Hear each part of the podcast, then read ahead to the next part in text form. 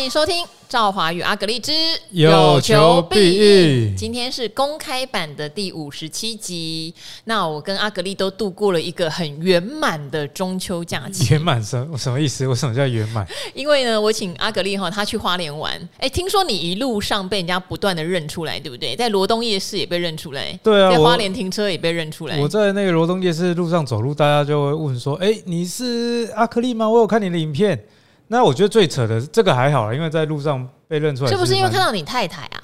诶、欸，应该都有不少人是这样说啊。先看到太太，再注意到隔壁那个长得像大叔的人，是是因为平常没抓头发，然后胡子没刮。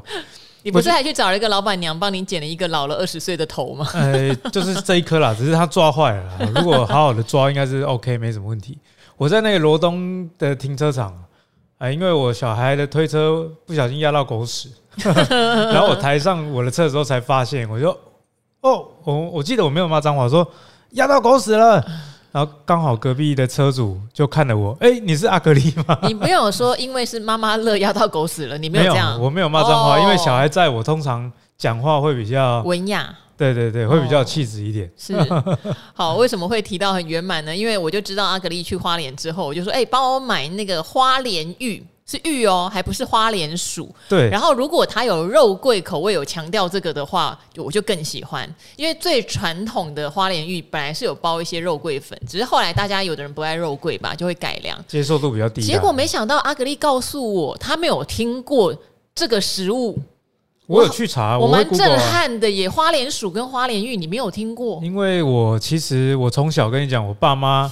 连带我到花莲一次都没有过，我印象中来一次都没有，所以呢，对花莲不是很熟了。我去花莲通常都是跟这个女朋友，哎，太太没有在听啊，跟太太然后有去过，但但是我查了之后，我发现好像是蛮好玩的一个食物，就看起来是我觉得会想要吃的样子。我就喜欢吃那种外面皮薄薄，日本也有这种哦，对对对对对，日本也有类似的，对。对对，我喜欢吃这种皮比较薄，然后里面有馅的。好，但是呢，呃，他们说他没有听过，我真的吓到，因为他是我很小的时候，其实就有人送到我们家。当时小时候的我非常抗拒那个味道，我觉得很恐怖，可能就是肉桂的味道。但大家长大以后很爱肉桂嘛，什么肉桂卷啊什么的，肉桂催情，你知道吗？然后好、哦，那就要来透露了。听说你儿子在车上回程的路上吃了五个，那有什么后果吗？哎，他还没吃就已经催情了，因为我在买这个。花莲玉的时候，他看到小姐姐，他就一直跟人家挥手，然后老老婆就说应该是遗传我。好，所以呢，我们在整个中秋不但吃了很多烤肉，还吃了这个阿格丽带回来的。花莲玉为什么会特别讲这个哈？因为它的花莲玉这一包后面有写防腐剂，我看了我就说啊，那我就安心了。指定要有防腐剂的。对，因为上次我也是，因为我很爱吃这个东西，所以上次我请朋友从花莲带，那朋友还特地挑强调哦，天然绝对没有加防腐剂，但我不以为意，因为这东西很甜。我想你吃了你也知道，对，我想说哦，那过一个礼拜吃应该不会怎样。就过一个礼拜我把它打开来拿出来的时候，上面长满了绿点点，它发霉。没了，所以发酵食物啊！对，我只好整包就丢掉。然后与此同时，我就问阿格丽说：“那为什么我看到哦，中国大陆有在流行一种食物叫毛豆腐，上面全部哦都是像白色那种什么蚕丝糖那种糖，龙须糖的那种。”毛在上面哦，完全发霉的。为什么他们可以吃这么开心？阿格丽还教我说，因为好的霉菌应该会是白的，然后黑黑绿绿的就不行。我靠，这好难哦！哎，我脱口而出。对啊，没有看颜色大概就知道，就像看人一样嘛。有时候光看一一一些人脏脏的，就知道说不要碰比较好。好，为什么会越聊越多呢？是因为有时候我们看到同样的一个数据，它可能表现出来的原因。跟它在股价上的反应会不一样，确实。好，好，同样是霉菌，我看到我的花莲玉上面长绿点点，阿格力说不能吃。可是大陆的毛豆腐上面那个白白的丝，白白的霉菌，他说这个应该可以吃，只是不敢吃。好，那因为昨天公布了特斯拉的销售数据，对，那又看不懂了，又看不懂了，为什么销售数据看起来似乎不如预期，但股价没有跌呢？哦，这就跟很多像现在开始陆续要结九月营收了，我也想。好担心，有一些四五六月已经大涨的股票，会不会九月营收就算好？例如像 AI 类股，对会不会不涨了？也是有可能的。嗯、对，会想说这东西要怎么看懂？好，那特斯拉昨天公布销量之后，其实呃，当时也正在开盘中了哈，但是呢，最终收盘是没有跌的哦，还上涨了零点五五，收两百五十一点六美元。好，那特斯拉呢的这个销售数据到底是怎么样？先跟大家说结论啊，结论就是不如分析师们的预期，而且这个预期啊，已经是一降再降啊，一降再降。特斯拉在这个第三季的时候。啊、生产了四十三万辆，好，那交付了四十三点五啊。不过这个数据呃有好有坏，我们一个一个来看哦。分析师们预估了大概是四十五万台左右。哦，那第二季呢是非常好的一季，当时候呢这个销量是四十六点六。哦，所以这一季的这个四十三点五算是衰退了三万台哦，大概是六 percent 的一个衰退。第二季为什么会好？其实也蛮简单的，除了美国政府的持续补贴以外，赵华应该还有印象啊。第二季特斯拉一直在降价，对，好，所以他的苦主嘛，你知道？诶，没有，我是在第一季就已经被割了，第三季是第第二波，看别人被割。对，那销量呢，在第二季创高哦，所以呢，第三季啊，本来大家都预期说会比较差啦，因为该买的人他可能在第二季的时候就已经买了，这是。一个原因，那华尔街呢，原本是估说，那可能第三季啦，销量是四十五点六，可是最终的是四十三点五。不过我刚刚讲嘛，特斯拉股价有跌吗？其实没有跌哦。那就跟大家解读这个数据了，为什么没有跌？有一个很大的原因是，嗯，你说它衰退，但是你要去看衰退的原因。如果这个衰退原因是大家可以接受的。那股价不仅啊不会跌，有可能还会有所谓利空出尽的味道哦。就像大树之前的营收不好的时候，大家后来知道说是去年同期的疫情造成的营收的高基期，嗯，所以接着呢，只要这个营收公布，就算不是年增很多，但是只要是年增，大家就觉得很棒啊，因为去年同期有疫情比较的关系哦。那特斯拉也是如此啦，因为。特斯拉在第三季最大的新闻就是 Model 三改版嘛，嗯，哦，那因为 Model 三要改版了，所以中国的上海工厂，我记得我还跟赵华有一集在聊，我说还禁止空空空拍机有没有？对，哦，空拍机怕拍到间谍照。对对对，那那时候就是停止整个产线，因为要更换成制造新车的产线，哦，所以你停工，那你自然而然你的销量是不是也会受到影响？那再加上有很多特斯拉的 fans，或者是说他不是 fans，但是他也知道说有这个新车的传闻，他是不是会把他手脚绑住，去等待新车的发表？你不会在 iPhone 十五快要上市的时候，然后去签约办 iPhone 十四吧？我这可能是少数人啊，多数人不会。我真的还一度考虑过，因为那时候我的电池有点坏掉，我有跟那个听众朋友分享，我就想算了，因为 i 十四那时候已经降价了嘛，因为 i 十五要出来了，要不要干脆就换 i 十四，马上拿到又便宜？但我忍过来了，要忍啊，要忍，我撑下来了，就跟昨天的男子那个滑轮一样，最后一刻我撑过去了。不要开心的太早啊，想说先拿到先爽。哦，能压线才是最重要的。我 恭喜你买 iPhone 十五做了正确的选择，因为 CPU、GPU 还有这个重量等等，都其实我觉得不止那几千块的价差。是哦，好，那特斯拉呢？所以这个四十三点五万为什么让股价没有跌？我觉得原因就是在于此了。大家知道说你是公司的产线有在做调整，有暂停，所以你本来就没有制造这么多。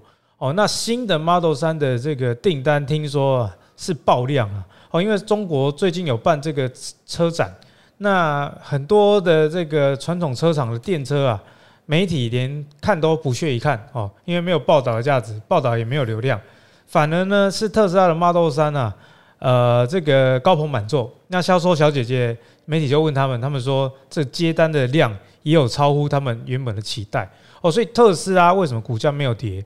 原因还是在于此啊。那再来呢，是库存的压力也有趋缓一些哦。因为 Q 三生产的四十万台，可是交付了四十三点五嘛。哦，那生产的年增率是十八 percent，交付的年增率是年增二十七 percent。哦，所以啊，有好有坏。坏的是说数字账面上比第二季少，但好的是说，哎，交车比生产多，以及这个可能是部分在。观望新的 Model 三啊、上市的一个呃延后的买盘哦，所以股价最后没有跌。那我自己最终的结论是说，我觉得第四季的这个特斯拉蛮值得期待的，因为从十月开始，Model 三陆陆续续就要在中国交车了哦。那到时候大家可以看一下销售数据啊。然后这个 Cybertruck 就是赵华之前看长得有点奇怪的那台，就是我不太懂男人的审美观，因为我有问你，你真的觉得好看吗？我觉得还好，但是回头率会很高。对，那男人会为了回头率去买它，就大不一定持久，不一定有用，但是至少人家会看一下。吸引的目光。对对对，嗯、所以这个车大大台一点哦，还是有它的吸引力在。那这台车的订单呢、啊、是两百万辆。嗯，那特斯拉呢？你看到、哦、特斯拉 Q 三，我刚刚讲生产几台，四十三万而已。那第二季呢，历史新高，生产了四十六点六。哦，那两百万台消化。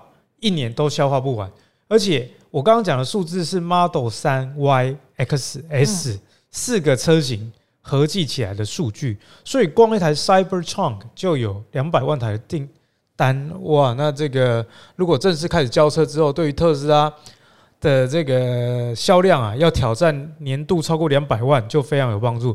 今年呢、啊，这个特斯拉第三季虽然销销售的数据是比第二季衰退，不过。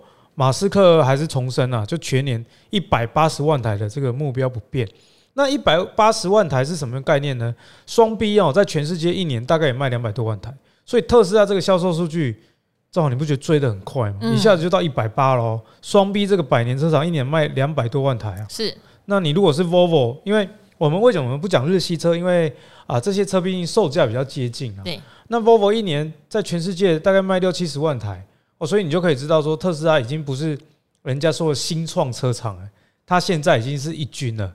哦，所以如果你是对美股有兴趣的，那特斯拉最近的股价也没有到很高了。我反而觉得说，第四季 Model 三新款的这个销售数据，以及 Cybertruck 如果真的如期在传闻中的十一月交车，对于整个股价的支撑都不错。而且特斯拉在明年应该会有越来越多的标签是。它是一档 AI 的股票。哦，对。哦，因为特斯拉自己开发的超级电脑叫 Dojo 哦，D O J O 道场是不是？呃，我就我就比较日文呢，哦，原来是这样啊，嗯，我只研究这个到底投资几亿这样子而已，哦，投资了十亿的美元嘛，那这个就是未来特斯拉的商业模式之一啦，哦，因为特斯拉大家不要用销量去看待它的呃一切。哦，因为传统车厂你就是只看它的销量，可是特斯拉它现在投资这个 Dojo，然后训练 AI 来以后帮助自动驾驶的进行，就以后啊，这个车子的自动驾驶等到网络的延迟率又更低之后，一切就是交给中央电脑来运作了。这样的好处是说，你卖的这个车子的晶片比较不会有哦，过了几年之后不堪用的情况哦。理想状态是能希望能做到这样。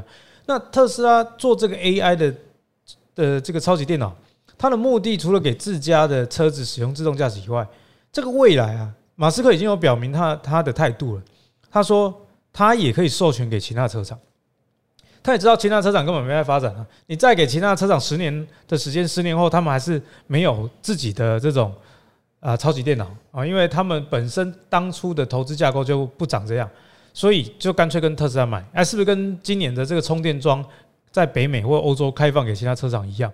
所以特斯拉以后它会很可怕，它变成一个规格的制定者了，哦啊，也变成一个技术的授权者，光收授权金就收不完。举一个简单的例子啊，你看 Apple，Apple 人家说 Apple Car 还没有嘛，但是 Apple 在车子上赚到钱，比很多车厂可能都还要多，因为 Apple CarPlay 就是。啊，有在开车的人可能知道，你连接你 iPhone 之后，按你的地图啊、听音乐啊、Music 啊，哎，然后 Google 地图啊，都可以显示在你车机的导航。你也可以用你的车机的导航去做啊操控。那这个授权呢，每一台车厂每一台车要付给苹果大概一百美元的授权费。哎，其实这还是蛮多的，一台车一百美元就三千块台币嘛。对。那你如果全世界一千万台车使用，你再去给他乘以。三三千块台币，这个金额是非常非常大，更何况这已经变成标配，所以我觉得这边下一个结论呢，我觉得特特斯拉哈，大家不要被销量太去呃影响对这家公司的看法。它在未来是一个新颖的汽车商业模式的公司。好，但这边的话哈，我觉得有两个问题可以跟阿格丽一起和大家探讨的。第一个当然就是特斯拉算是整车厂嘛，他会下单给一些零组件。那以前大家都觉得以沾到特斯拉的零组件厂为乐为荣哈，或是觉得利益很大。可是他也是一个降成本的高手，所以并不见得切到特斯拉供应链就一定能赚到很多钱哈。这是其一。那其二，还有很多人会担心的是，中国的电动车虽然发展的很快，但是他们也强力的希望零。组件都能自制化，所以台商在一边是呃，特斯拉可能毛利率会让大家越来越吃力，因为他自己一直在降价。然后中国这边的车子又零件自主化，好像有点两面夹杀哦，这是一个大家会有点担心汽车电子未来的一个疑问啦。然后再来的话，也有人问说啊，我们呃台湾有很多电动车相关的 ETF，事实上我们在 VIP 有跟大家聊过哈，国泰富邦这两家应该是最大的，那它里面有很多的 Tesla 跟 NVIDIA，所以涨势不错。可是如果是储能跟电池那一档，也很多人问说，那为什么电池相关的零组件的股价都涨不起来呢？是不是跟电动车的杀价也有关系呢？哎、欸，我以为这个是要留在 VIP 讲，我们公开版就要跟人家讲。好啦，因为我们 VIP 有讲过那个国泰跟富邦两档那个电动车了。哦、因为储储能的话，我们 VIP 再继续讲深入一点。嗯，可是如果是大致上好，像是国内唯一的电池储能的 ETF 就是零零九零二啦，中信中信的这个储能储能与电电池与储能。然后呢，它今年的这个涨势啊是非常非常难看的，嗯、应该说没有涨啊，是跌。嗯，但它的跌呢，呃，我在 VIP 版会详细的论述。好。那大方向有一个原因啊，就是整个锂价的报价是非常快速的往下滑。没错。好，一方面是这个新产能也也被发现嘛，二来的呢是这个电子制造技术越来越进步了。怎么讲？你你看所有的电子产品啊，很少越来越贵的了。嗯。哦，除了苹果，它是靠品牌跟靠生态系以外，哦，基本上因为你规模化生产之后。啊，就可以降低成本，甚至是现在的电池啊，汽车的还没有在这个回收业上规模化，因为每盒你回收，你还不如去开发新、开采新的。可是未来一定会有啊，连回收这边也有钱赚的时候嘛。对。那所以呢，这个锂的供给并没有大家想象的这么的匮乏了。嗯。可是这这也怎么讲？也不能怪说之前买的人觉得说锂矿呃是稀有的物资啊，因为谁知道说最近美国开采又开采了到一个可以未来那啊据说可以二三十十年都供应无语的一个超级大的矿场。哎，以前石油也是同样，对不对？他们不是又做了页岩油，然后又做了很多军事的储备油。对，美国就是一个发现大家会抢这个物资的时候。我也蛮佩服他们的，充满奇迹的地方，自己从自己本土挖也有，还是他们原本其实美国地也蛮大的啦，科学蛮强的国家。对，我感感觉是不是在发布假消息啊？因为我讲美国政府假消息，他他们没有办法罚我。